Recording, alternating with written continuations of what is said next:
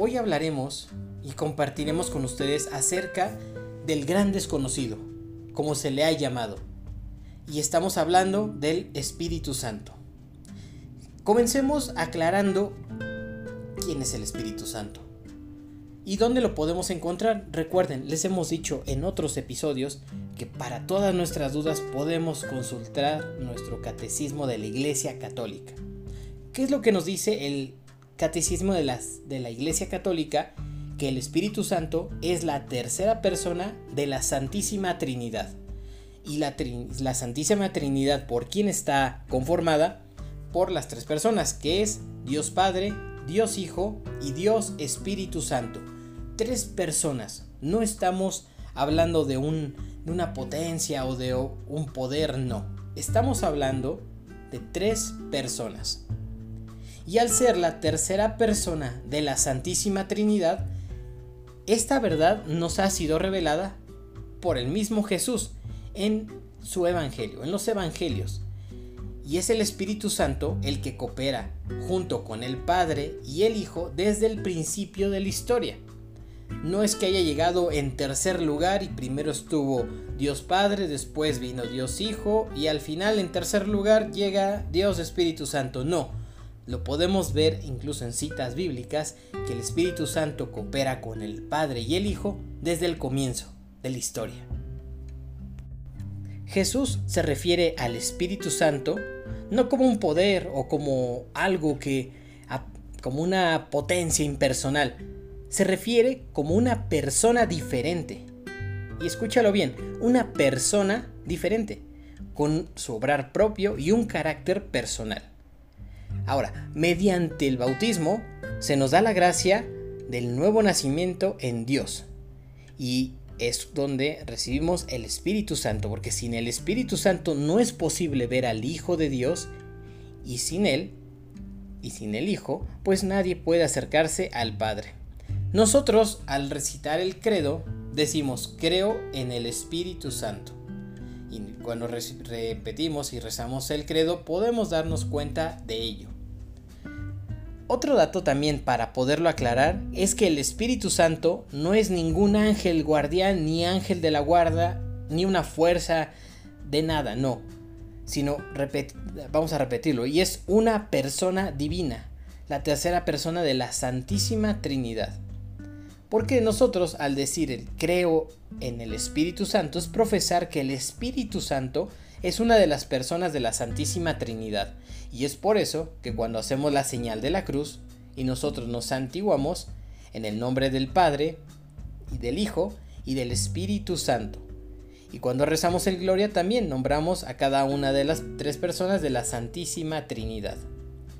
Y bueno, seguramente siempre tenemos presente a Dios Padre, a Dios Hijo, pero es, ese punto que al Espíritu Santo lo tenemos olvidado y es por eso que muchos le han, le han dicho el gran desconocido y con letra mayúscula, el gran, el gran desconocido.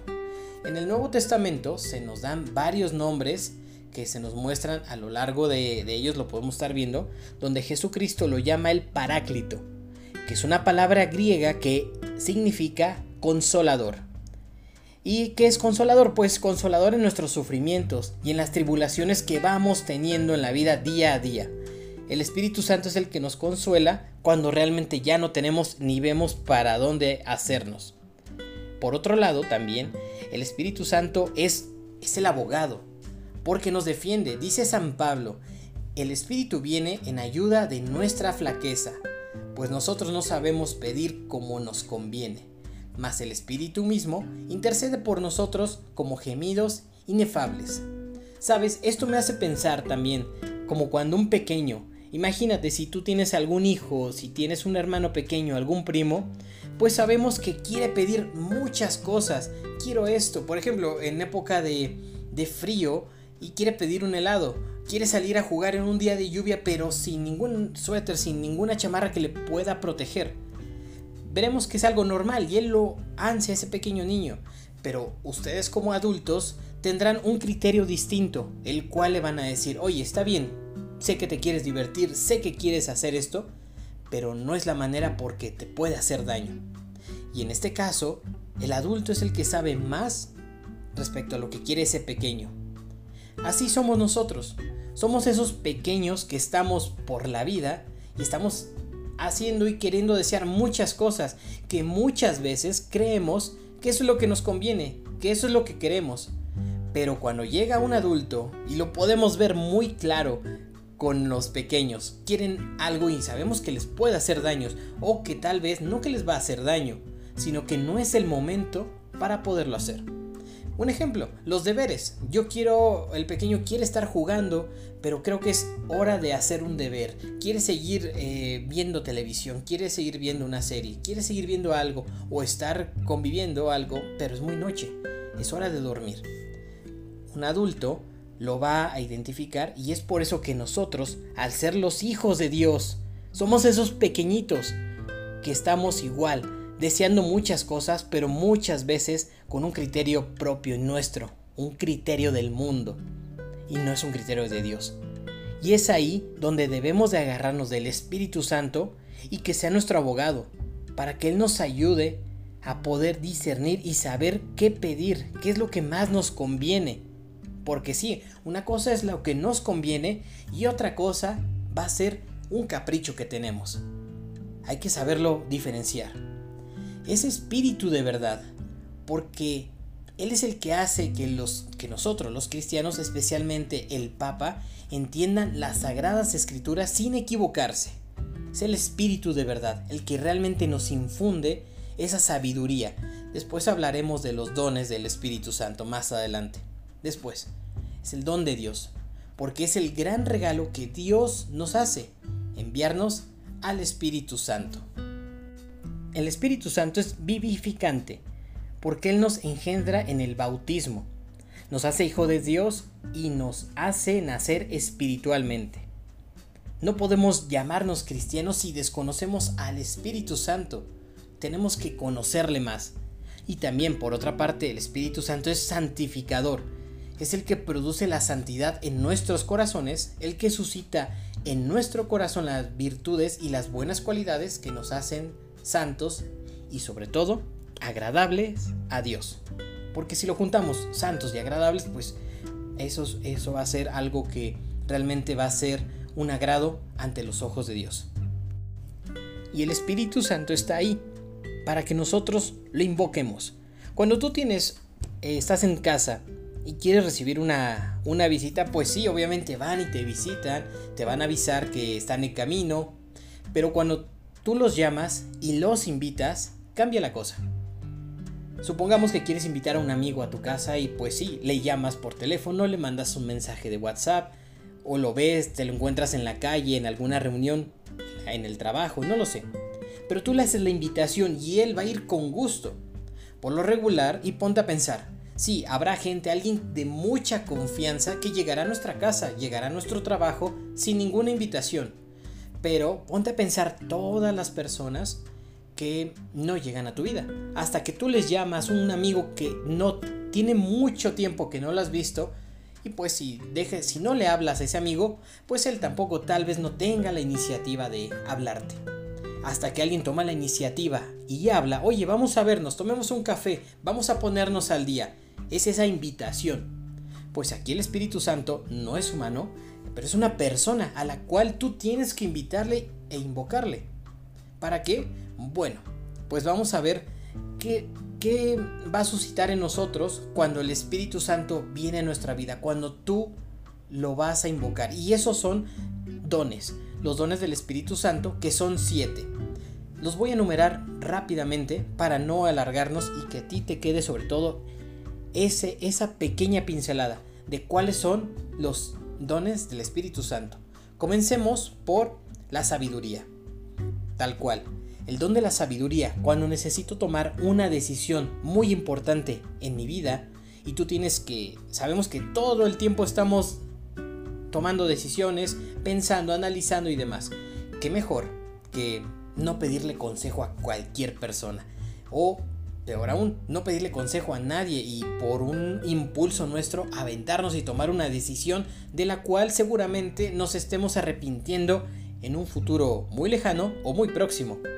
¿Qué mejor de pedir un consejo y pedirle al Espíritu Santo que te dé la sabiduría para poder saber qué responder o qué decisión tomar. Otro, otro don del Espíritu Santo es el temor de Dios. Pero no es el temor de Dios, ojo con eso, y se confunde mucho. Temor de Dios, no es que yo le tema a Dios, porque Dios es amor. ¿Cómo le voy a temer al amor?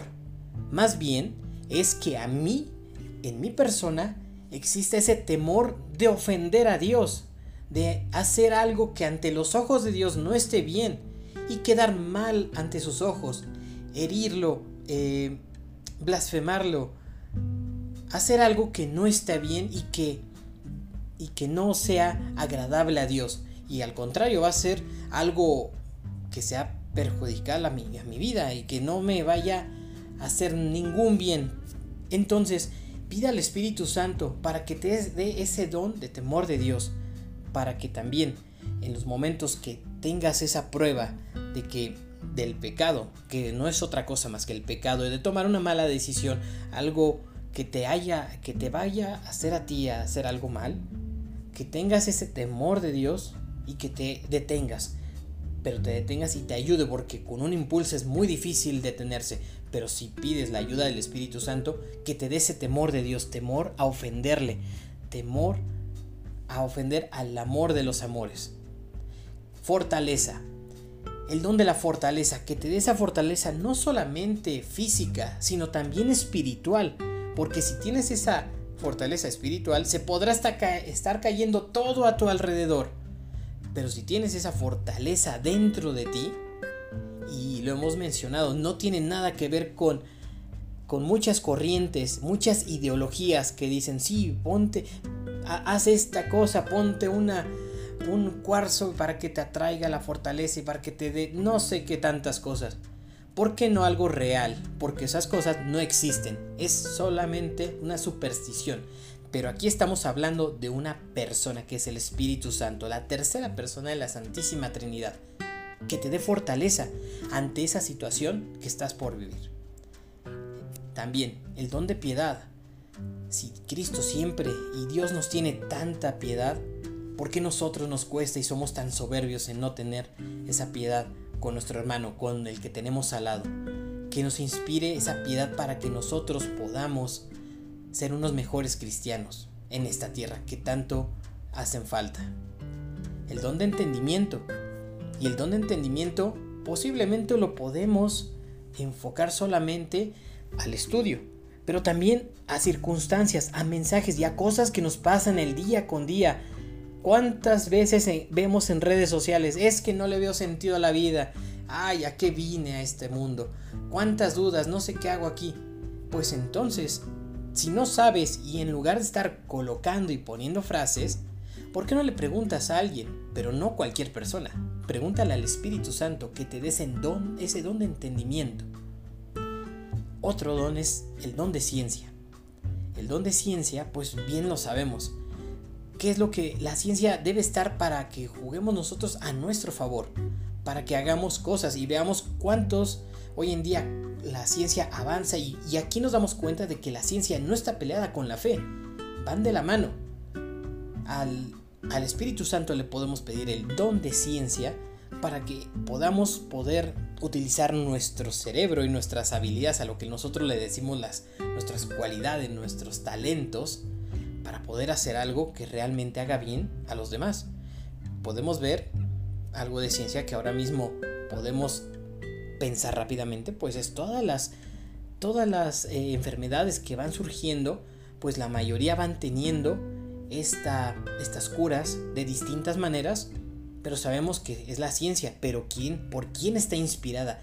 Vamos a decirlo así, ¿quién dio la receta? Oye, coloca esto, pone esto para poder curar este mal. Pues obviamente, qué mejor que venga de Dios y del Espíritu Santo que te infunda ese don de ciencia. El don de consejo. ¿Cuántas veces, y esto es muy común, el consejo es vital y es muy importante que que ese consejo que muchas veces vienen a nosotros, oye, sabes que necesito hablar con alguien, necesito un consejo, o tú mismo necesitas un consejo y desesperadamente vas a varios lugares, preguntas, llamas, o hay veces que no, que nos quedamos quietos y no hacemos nada. Yo te invito a que pidas al Espíritu Santo ese consejo, que te dé ese don de consejo porque muchas veces tú puedes ser instrumento. Sabes que tal vez nosotros no tenemos todas las respuestas del mundo, pero si tú invocas al Espíritu Santo en ese preciso momento, Él actuará, Él estará ahí y podrá infundirte ese don de consejo. Y sí, puede ser para un amigo, para tu mamá, para tu papá, para un primo, para tu esposo o tu esposa. Piénsalo. Si conocemos los siete dones del Espíritu Santo, que lo repito, sabiduría, entendimiento, consejo, fortaleza, ciencia, piedad, temor de Dios, ¿qué no haremos con nuestra vida? ¿Cuántas maravillas haremos? Y sobre todo, podremos tocar a más almas y acercarlas a Dios porque de esto se trata también, de que más almas regresen a Dios y alcancen esa plenitud y que sean, que llevan esta vida más felices y sobre todo, si no todo es felicidad y hay tribulaciones y todo, que les dé esta fortaleza para seguir caminando firmemente en una roca. Y por qué no, apoyarnos de esta tercera persona, que es el Espíritu Santo. Suéñalo y te quedarás corto.